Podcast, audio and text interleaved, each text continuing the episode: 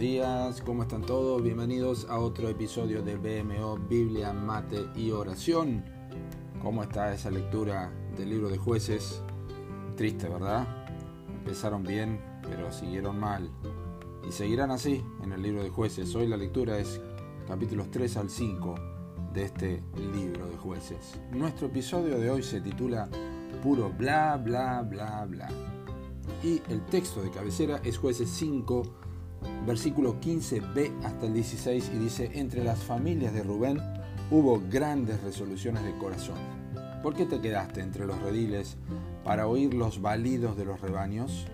Entre las familias de Rubén hubo grandes resoluciones y propósitos del corazón. A través de los años, pastores que han estado ministrando al Señor han tenido la oportunidad de aconsejar a muchas personas en momentos de decisiones espirituales. Han visto jóvenes en campamentos, hablar con consejeros luego de las predicaciones, los han visto llorar y tomar resoluciones definidas. Han visto hombres y mujeres en sus congregaciones que manifestaron iniciar una nueva etapa de cambios y compromisos que prometían un futuro bendecido. Pero en poco tiempo también vieron cómo las determinaciones no eran más que eso, determinaciones. El pasaje de hoy es muy instructivo pero un breve repaso sobre la historia de la tribu de Rubén hasta el tiempo en que esto ocurrió es muy aleccionador de conocer. En números 32.1 dice que Rubén y los hijos de Gad tenían una muy inmensa muchedumbre de ganado. Por esta razón, y cuando Israel se aprestaba a entrar en la tierra de Canaán cruzando el río Jordán para librar batallas, ellos dijeron a Moisés, no nos hagas pasar el Jordán. Eso está en capítulo 32, versículo 5, la última parte. Cuando Moisés les dijo, ¿irán vuestros hermanos a la guerra y vosotros os quedaréis aquí en 32.6? Ellos respondieron, nosotros nos armaremos e iremos con diligencia delante de los hijos de Israel. Ahora en jueces 5.16 apreciamos el final de la historia. Lo único que tuvieron ellos fueron propósitos de corazón, pero nada de hechos.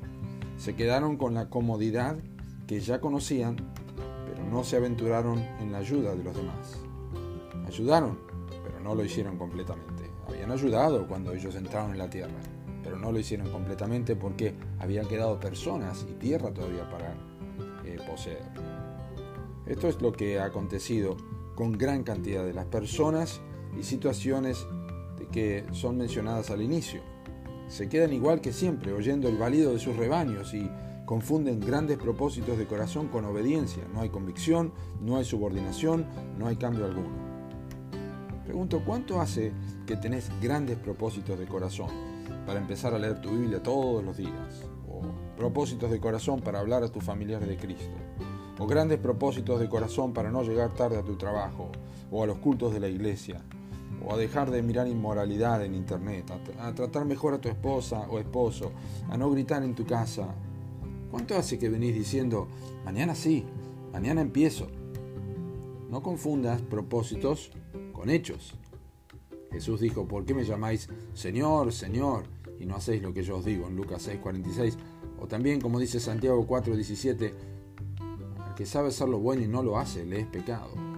O, como dijo Jesús en Juan 13:17, si sabéis estas cosas, bienaventurados seréis si las hiciereis. Y aún más, Santiago 2:22 dice, pero sed hacedores de la palabra y no tan solamente oidores engañándoos a vosotros mismos. Y tantos otros pasajes de la Escritura que nos enseñan esto. Quiera el Señor mover tu voluntad y tu obrar de manera conjunta para que no sean solo resoluciones del corazón. Que Dios te bendiga.